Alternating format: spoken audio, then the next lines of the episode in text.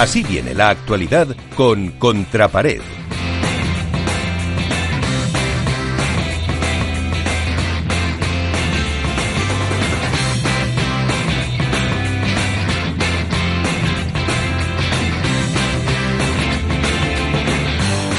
A la espera de que comience el tercer torneo a puerta cerrada en eh, Madrid, en la Deslas Open 2020, eh, ¿con qué te quedas, Iván, de la actualidad?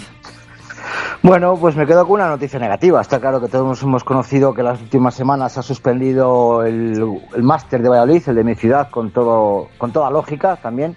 Hay que decirlo que bueno, es una pena que un torneo, uno de los torneos mm, más veteranos del circuito, ya no, ya no del World Padel Tour, sino del Padel profesional, se tenga que suspender por segundo año, creo que es la segunda vez que se suspende, eh, pero esta vez creo que con mucha más lógica, aplicando la, eh, las normas de la Junta de Castilla y León, era imposible montar eh, el estadio para mantener la seguridad.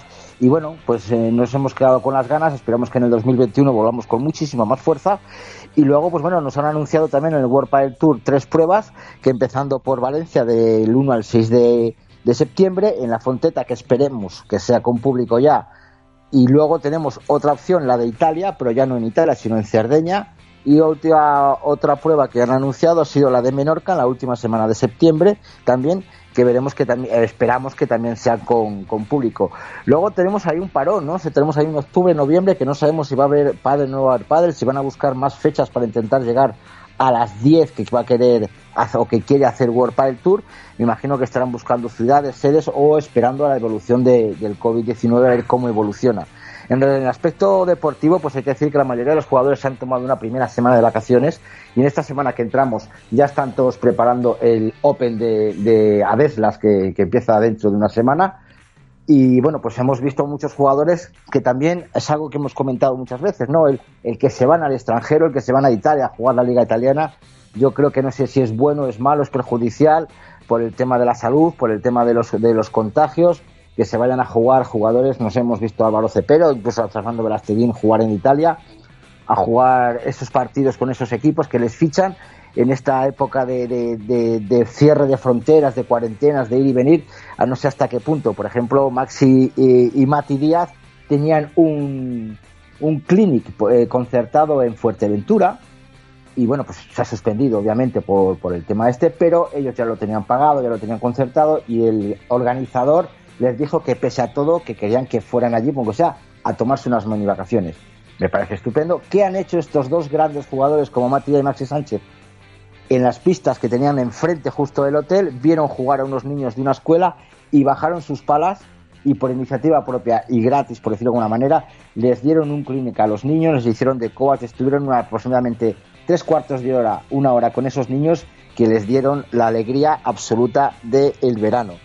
Eh, esperamos en otros aspectos, pues no sé qué contaros. el nuevo circuito APT que está llegando con fuerza a Europa, en el que parece ser que hay un miembro de una, de, de una federación regional que les está haciendo los estatutos. El viernes pasado hubo elecciones a la Asamblea General de, la Federación Española de Padres, en el cual ya están elegidos los 60 miembros que elegirán al nuevo presidente de la federación, el cual, eh, yo sabéis que siempre tengo que poner la nota eh, federativa. Esperando.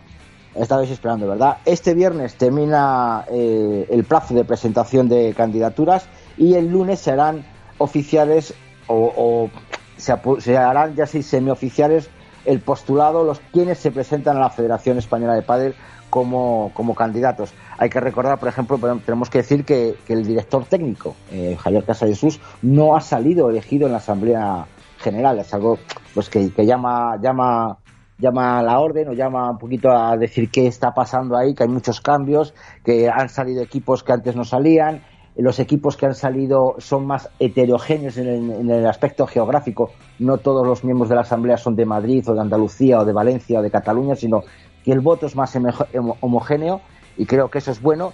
Y yo hace poco hablé con Ramón Morcillo, yo le seguí preguntando que si se iba a presentar, eh, era mi obligación, me dijo que todavía no sabía, que este fin de semana lo iba lo iba a pensar, y, pero le pregunté que qué es lo que esperaba de la próxima junta directiva y lo único que me dijo era diálogo, que la persona que fuese presidente de la Federación Española que se sentara a dialogar con todas las federaciones, con todos los circuitos y esperemos que, bueno, pues que la lástima es que no tenemos otro programa para comentar esto, pero que, que cuando volvamos, lo más seguro que tengamos ya próximo presidente de la Federación Española de Padre. Pues eh, por lo menos conocer muchísimos más detalles de esos candidatos. Pues aquí que viene la actualidad, temas para el debate que nos plantea eh, Iván de Contrapared.